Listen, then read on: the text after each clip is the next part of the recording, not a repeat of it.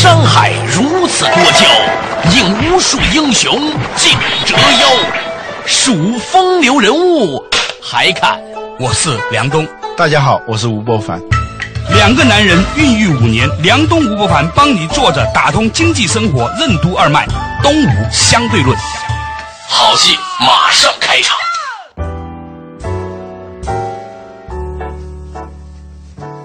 作者打通经济生活任督二脉，大家好，欢迎收听东吴相对论，我是梁东，对面的依然是二十一世纪商业评论发起人吴伯凡，老吴你好，大家好。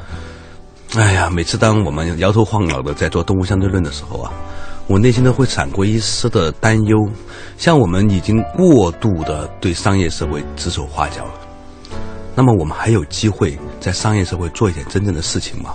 事实上来说，我常常在一些公司里面发现那些很沉默的人，似乎一点都不能说话的人，但是他就构成了这个公司的灵魂。在饭桌上，往往也是那些不怎么说话的人，构成了整个这个饭局的这个最终的气场，因为他们会在最后点评两句。你有这种发现吗？嗯，就是内向和外向的问题啊，沉默和聒噪，沉默和聒噪呢，这个聒噪啊，多少有一点。导向，嗯，有点导向，就是说沉默与强分享吧。外向和内向的比较专业的解释，就是它是一个，就是心理上的一个档位，就是挂档啊。嗯，呃，那个外向的人始终是把自己挂到那个让外面适应自己这样一个档位，而内向的人呢，他总是挂在让自己适应外面。比如内向的人，他遇到一些变化的时候，他常常是。从自己的角度在想问题、调整、解决，而外向的呢，他总是希望用自己的力量去影响外面的东西啊。外向的人，他的快乐来自于外在的人的肯定；内向的人，他的快乐来自于内在自我的肯定。说到这个东西的时候，有一个专门的概念，嗯，叫做情绪福利。实话真讲，有一种病症，你听说过没有？其实是一种心理疾病，叫心快症。心是。欢欣鼓舞的心，嗯，快就是快乐的快，心快症，他就整天的就是那种特别高兴，不是什么事情他都不能影响他快乐的心情。啊。啊！过去农村说，呃，说这个人懒，油瓶倒了都不扶，嗯，这个心快症也有点这种，就是什么样的坏状况都不能影响他的好心情。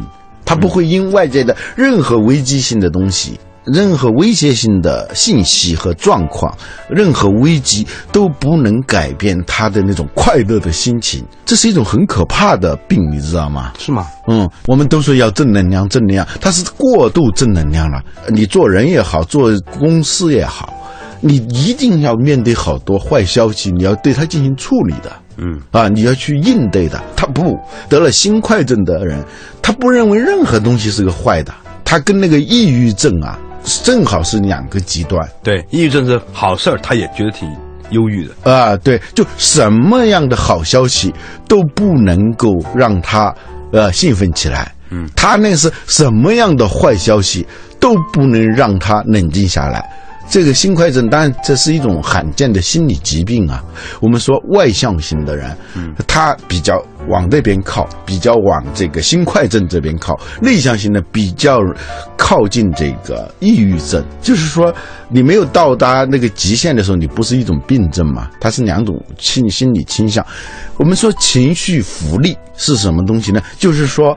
就是那个池塘里头扔好多那个葫芦，嗯，摁下去一个，上来一个，摁，它始终你是把它按不下去，你一手一松开，它又浮起来了，像那个软木软木塞在那个水面上，你是按不下去的，嗯，它的浮力很高，或者说死海里头，不像我们旅游现在有去死海，呃，它由于是一个封闭的海，使得它那个水分蒸发以后，盐度很大，盐的。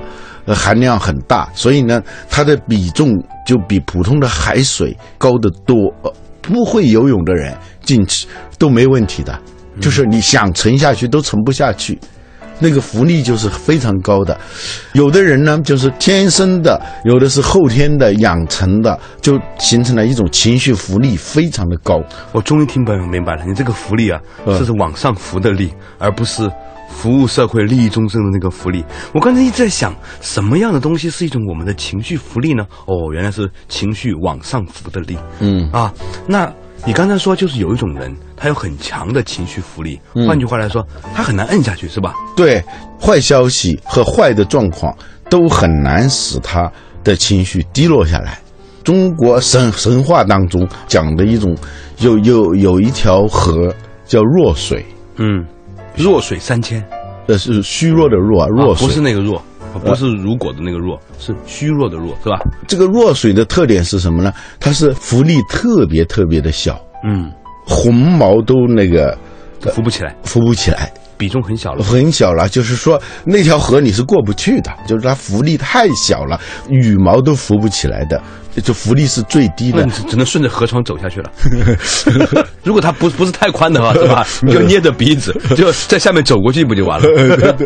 我听过当年一个故事，是你给我说还给谁给我说的？嗯说霍元甲，它不会水嘛，对呀、所以他当时掉到海里的时候，掉到那个河里的河河里的时候他就抱着一块石头嘛，它就抱着一块石头走过来的嘛。对啊，沉河底然后走过来嘛。对，所以因为他这样才会有方向感，他可以走嘛。如果所以我说的就那个弱水啊，啊要过去呢，你就别想游过去，你就走过去。嗯，对，这个例子很有意思啊，就是说，为什么霍元甲他掉到水里头，他很聪明，他抱着一块石头，能让他有一个方向性。如果他没有不抱着那个石头，他是飘来飘去，他就马上失去方向性了。嗯，当然河不宽，他总是要往浅的地方走，他抱着那块石头在里头憋口气，他最后他走上来了。嗯，他他不会游泳是吧？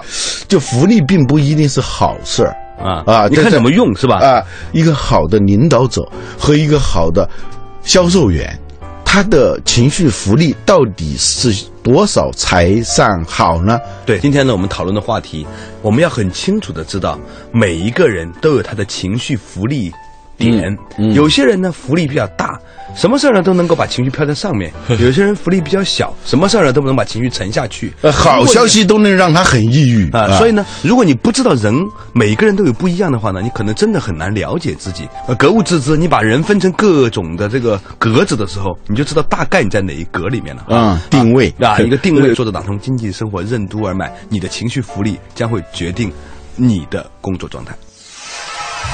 为什么说公司里沉默的内向者，往往却成为了公司的灵魂人物？什么是情绪福利？情绪福利是越高越好吗？什么是心快症？为什么说心快症是一种心理疾病？欢迎收听《东吴相对论》，本期话题：有限度的乐观。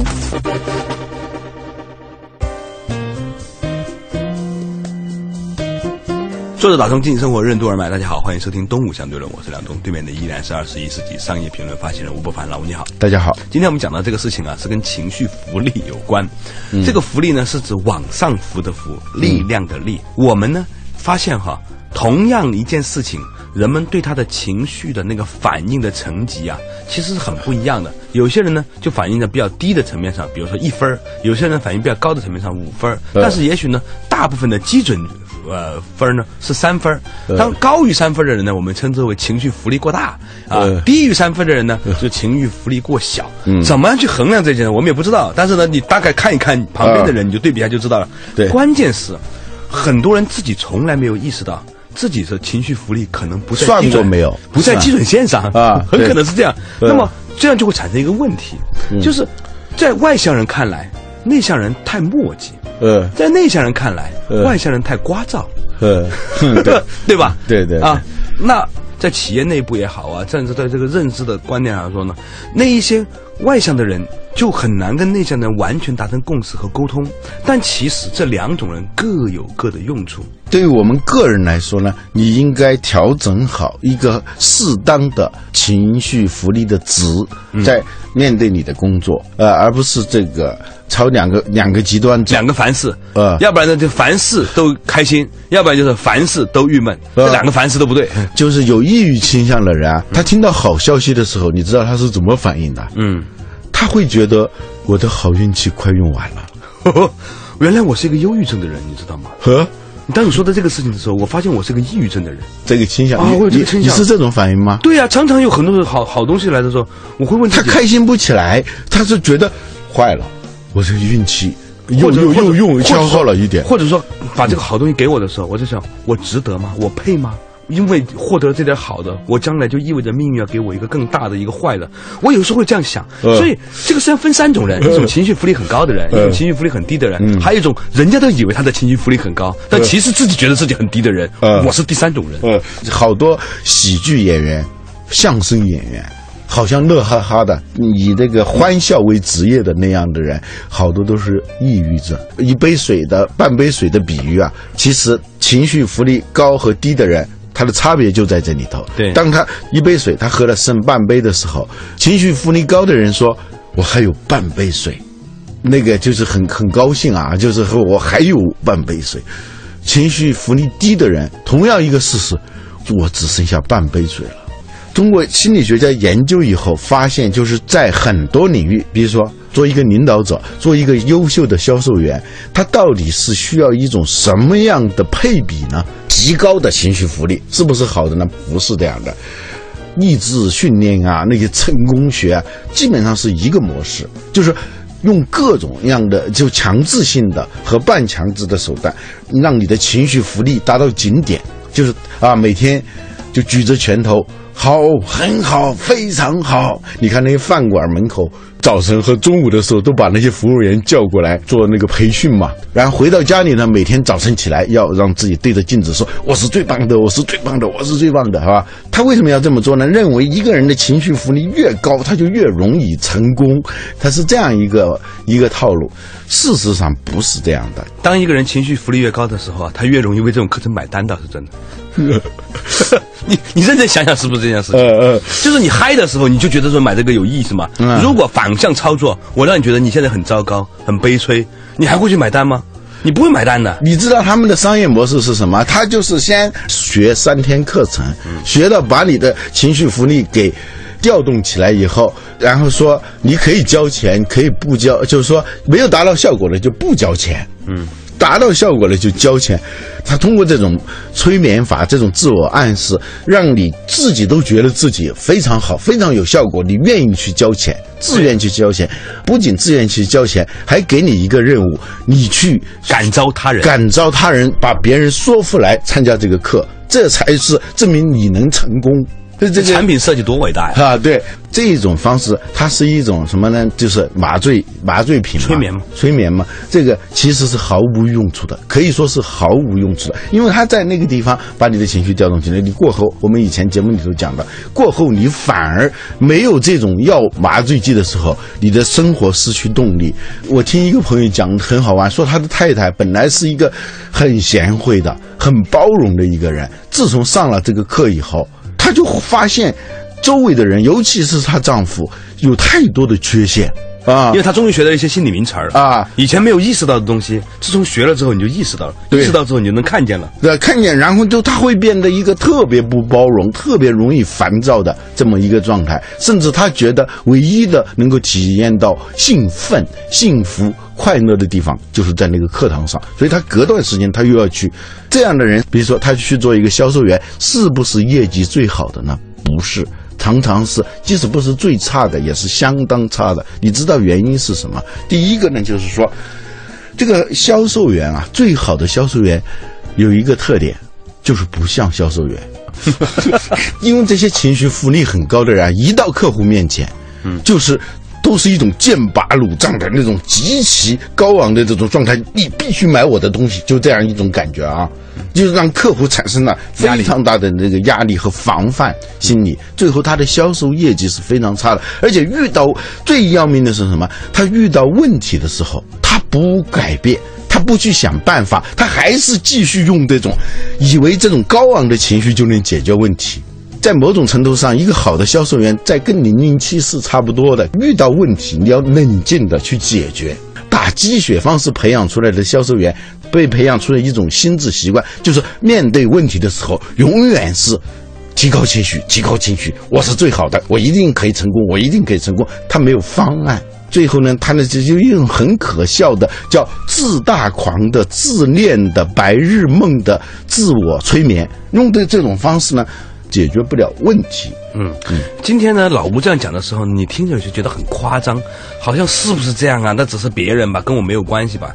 但你认真想一想，很多时候啊，我们多多少少也被外在环境催眠了。每天呢，我们也都在朋友圈子里面呢，大家都希望分享快乐和正面的情绪。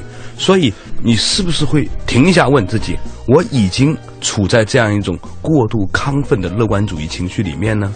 哎，有可能的哦。作者打通经济生活任督二脉，东吴相对论。什么是销售的秘诀？为什么说永远打鸡血的销售员不是好的销售员？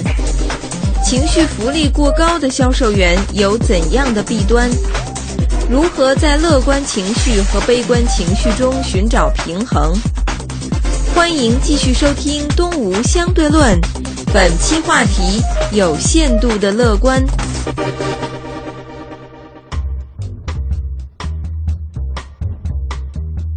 作者打通经济生活任督二脉，大家好，欢迎收听东吴相对论，我是梁东，对面的依然是二十一世纪商业评论发现人吴不凡，老吴你好，大家好。今天老吴给我们讲的一个例子啊，说有些销售人员呢，由于受到了过多的打鸡血式的培训，充满了战无不胜、攻无不克的热情，所以呢，他们在销售的时候呢，会有意无意的把他的过高的情绪福利呈现在他的潜在消费者面前，所以呢，很多的消费者会觉得说这个人过于这个强行推销，反而不舒服，但是。反过来，如果你今天碰到一个销售人员，本来你挺热情的，你要想买这个车，结果你发现他爱理不理你，你又会很生气。你觉得我一头热脸贴着冷屁股，给你钱你都不要。所以曾经有一个非常棒的销售人员，他跟我讲过一个秘诀。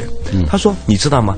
本质都不是你的情绪高还是低，而在于你是不是能够和你的消费者同频共振。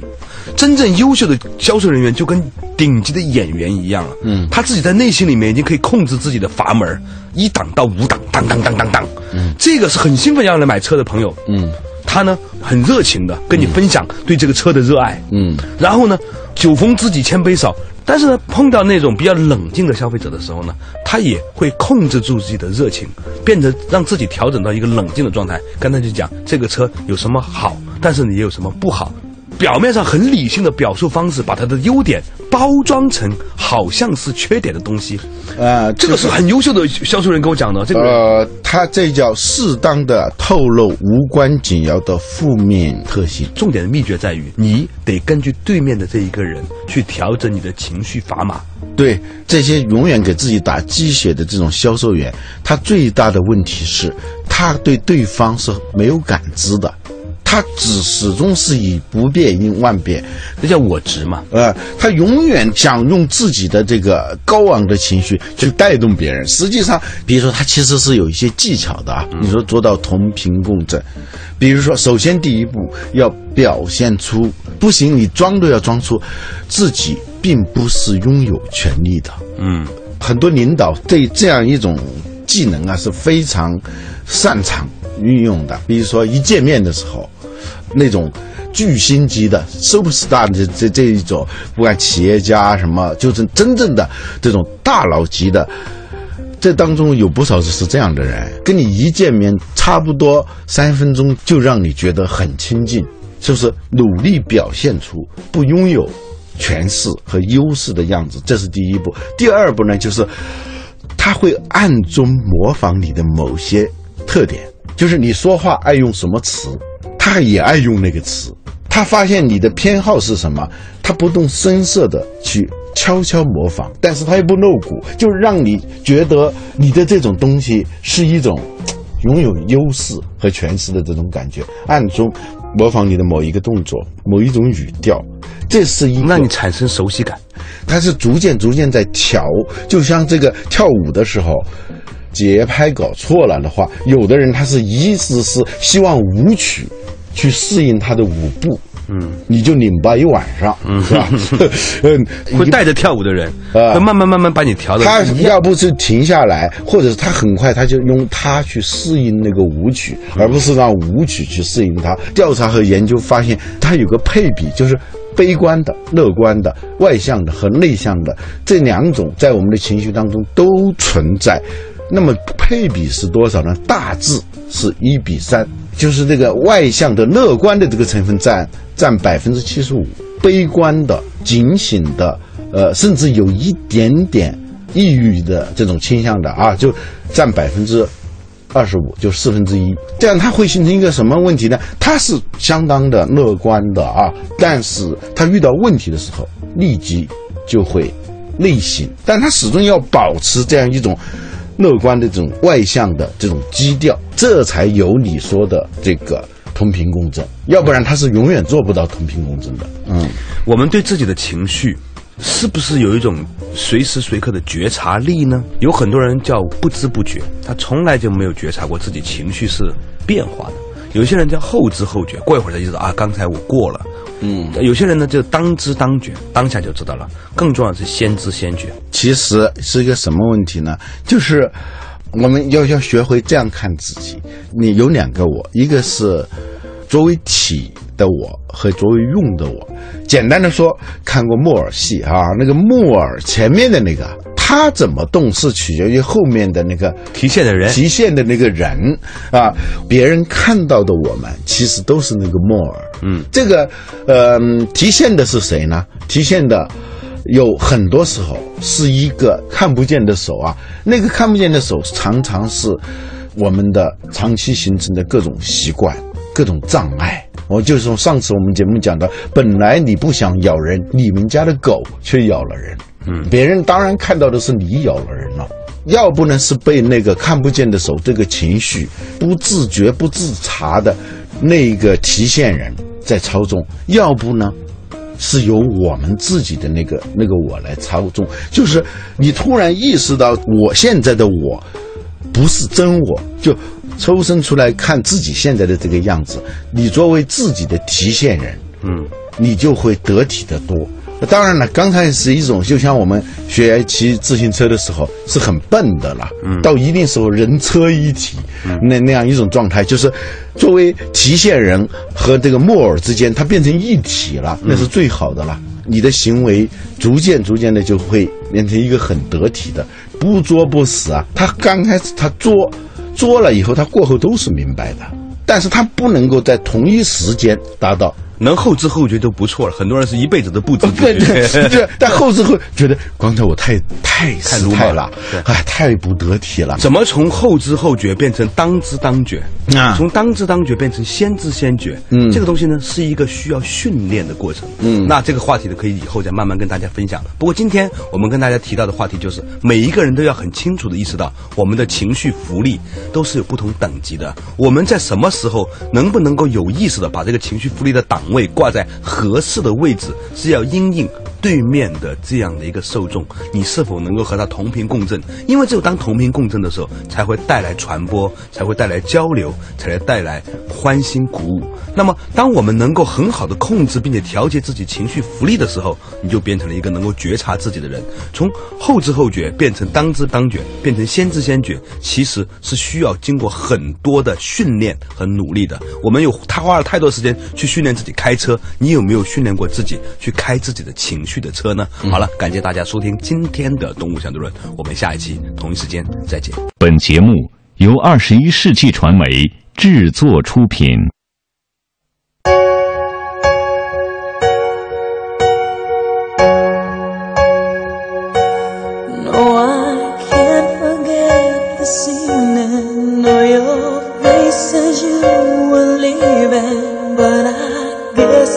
just the way story